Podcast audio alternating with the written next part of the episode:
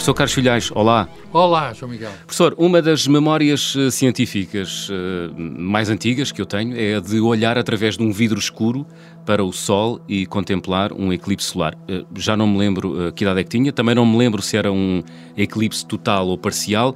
Sei que foi mágico, tão mágico que ainda hoje me lembro.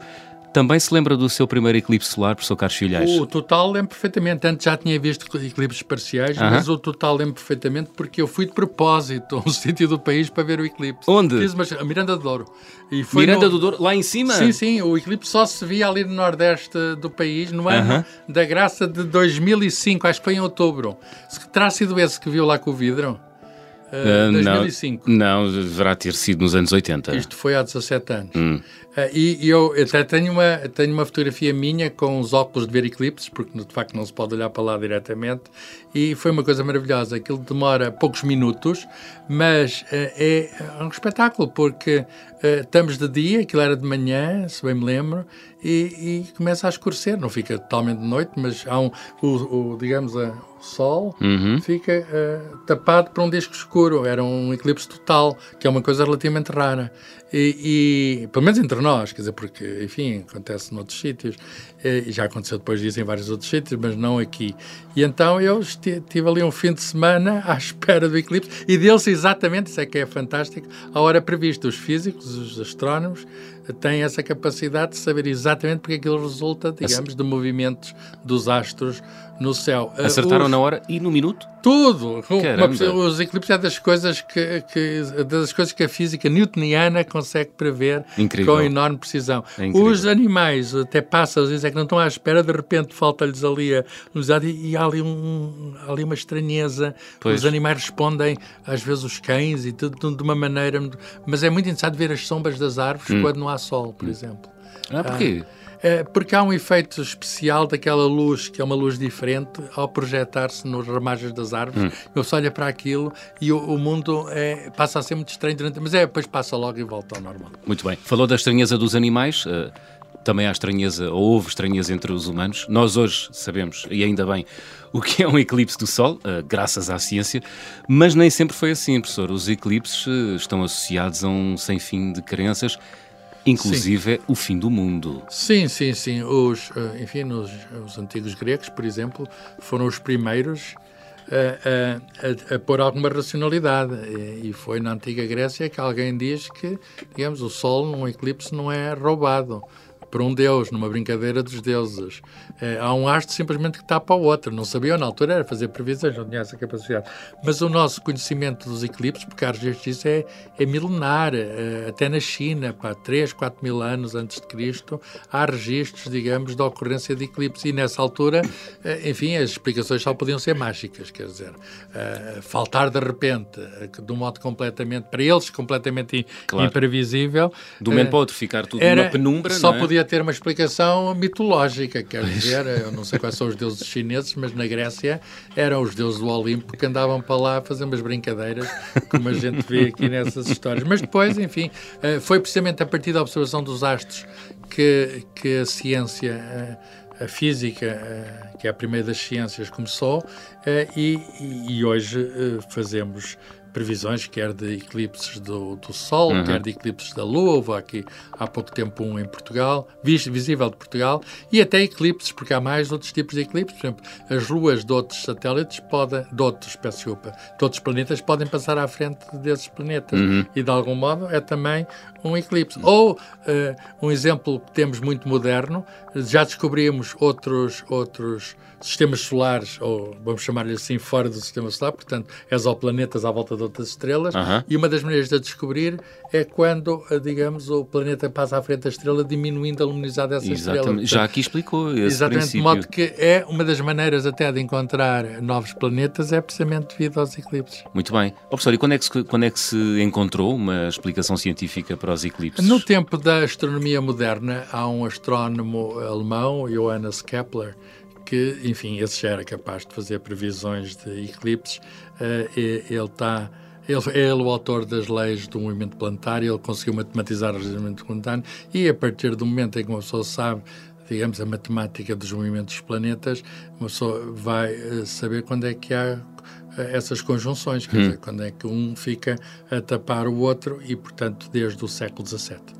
Muito bem, desde o século XVII, então, que sabemos com rigor o que sim, é que é um, sim, sim. um eclipse. Agora, Antes... agora, agora, com certeza, eh, é um fenómeno interessante, mas já pouco traz de novo à pois. ciência. É sempre interessante. Em particular, é, é, é, é fascinante. É fascinante, é fascinante. É e cria boas memórias eh, científicas. Sim, sim. Antes, qual era a explicação dada? Era, já falou um pouco aqui disso, não era? A explicação, não havia, não se racionalizava o acontecimento. Claro, era, era, uma, era uma coisa mágica e, hum. portanto, hum. conforme a cultura, conforme os deuses que eram invocados em cada cultura, e nós sabemos como era na Grécia, mas hum. havia outros sítios, sei lá, os povos nórdicos da Europa, do, do, os povos antigos da Europa, etc. Eh, eles tinham histórias, contavam histórias à volta do. do, do eh, até posso contar uma, uma história que aconteceu com o Cristóvão Colombo. Conte. Que ele, em 1504, uh, até eu sei exatamente o dia porque é o dia mas aí Mas aí foi com um eclipse lunar da Lua, não é? Um lunar. lunar. Uhum. Uh, em, em 29 de 2, portanto era um ano bissexto e tinha um dia a mais fácil de fixar, e tinha um dia a mais, e portanto era o último dia de, de fevereiro, 29 de 2, uhum. uh, e ele estava na Jamaica. Olha, onde há agora uns corredores muito bons da Jamaica. Também, estava na Jamaica e tinha, teve lá umas dificuldades com os indígenas. E ele, já nessa altura, século XVI, tinha a capacidade de, embora depois, mais tarde, uh, digamos que o avanço da ciência se soubesse melhor, tinha a capacidade de saber que ia ocorrer um eclipse da Lua e o que ele fez foi assustar os indígenas, dizendo-lhes que a lua ia ficar uh, vermelha de sangue. E, de facto, nos eclipses lunares, como a luz digamos, do Sol tende a atravessar toda a atmosfera da Terra pela Lua, há uma luminosidade diferente, ela fica avermelhada. E, portanto... Um, Esperto, Cristóvão Colombo. Ele conseguiu é? safar-se de umas confusões com os indígenas porque sabia de eclipses. Portanto, isto saber de eclipses é Dá uma... jeito. Já agora, esta história do Colombo depois aparece, de algum modo, um, usada, é usada de algum modo, mas hum. em tempos mais modernos, nos, numa história do Tintim. Há um álbum do Tintim em que uh, há também o eclipse e, e é muito interessante. Uh, o, o, RG sabia muito e, e, e, pode ter ido buscar ao Cristóvão Globo. Mas, voltando aos eclipses, digamos, uh, as causas dos eclipses. Bem, o, nós temos o eclipse de Sol, que é o mais espetacular, uh, e aí a causa é muito simples. A, a Lua põe-se no caminho da visão do Sol. Uh, e, portanto, sol, agora, é? o que é fantástico e que não há uma razão objetiva para isso, é uma coincidência, é que uh, o disco da Lua está muito mais perto que o Sol no, e, e, tem um tamanho muito menor que o Sol. O Exato. Sol é muito maior que a, que a, Lua, a Terra, e a Terra é muito maior que a Lua. Hum. E, no entanto, os discos, na distância que está a Lua, que o tamanho que tem, o disco tapa exatamente todo o Sol. Perfeito, é? Fazendo aquela, aquela auréolazinha, não é? Pode, há certos casos em que há uma auréola, mas há casos em que não há auréola.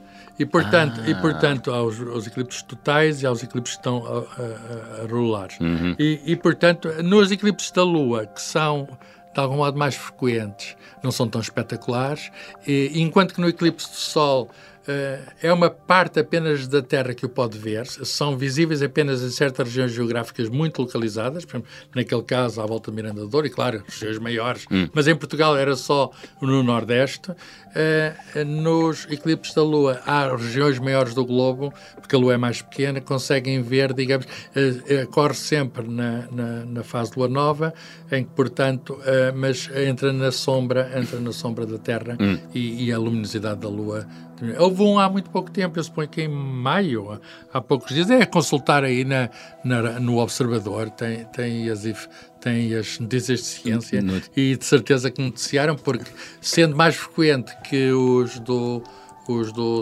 os do Sol, uhum. uh, é uma coisa muito interessante sempre para observar. Professor, quando é que podemos uh, olhar para o céu e ver um eclipse solar? Bem, aqui em Portugal eu sei a data. Eh, está prevista, porque a ciência.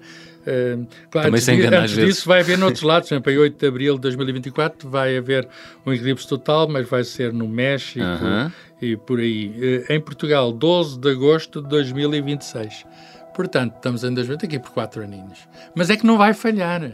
Até, não trago aqui, mas Repita, podia, repita, 12, 12 de agosto. de agosto de 2026 vai haver um eclipse de sol. Muito Tudo bem, senhores ouvintes, total. 12 de agosto, daqui a 4 anos. No- na- na- nas férias, portanto, o sol vai ser roubado da nossa vista. A que horas sabe, professor? Eh, Não, sei, mas vejam na internet, é muito fácil encontrar na Muito internet isso. Há listas, de- não só esse, como os seguintes, etc. Mas em Portugal vamos ter essa sorte poder ver em 2026. Muito bem. E não é- devemos, no entanto, olhar diretamente para lá, não é? Eh, evitar sempre isso, porque eh, os nossos olhos ficam, eh, como é evidente, queimados, para Claro. usar uma palavra.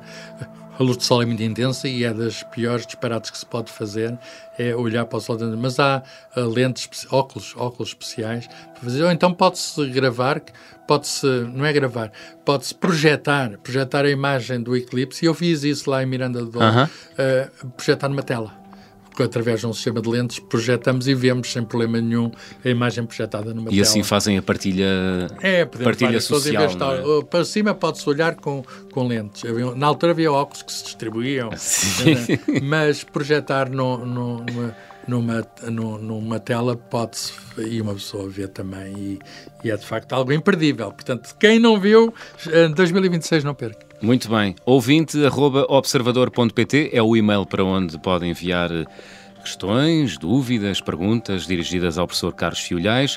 Professor, até para a semana. João Miguel, até para a semana. Ficamos à espera.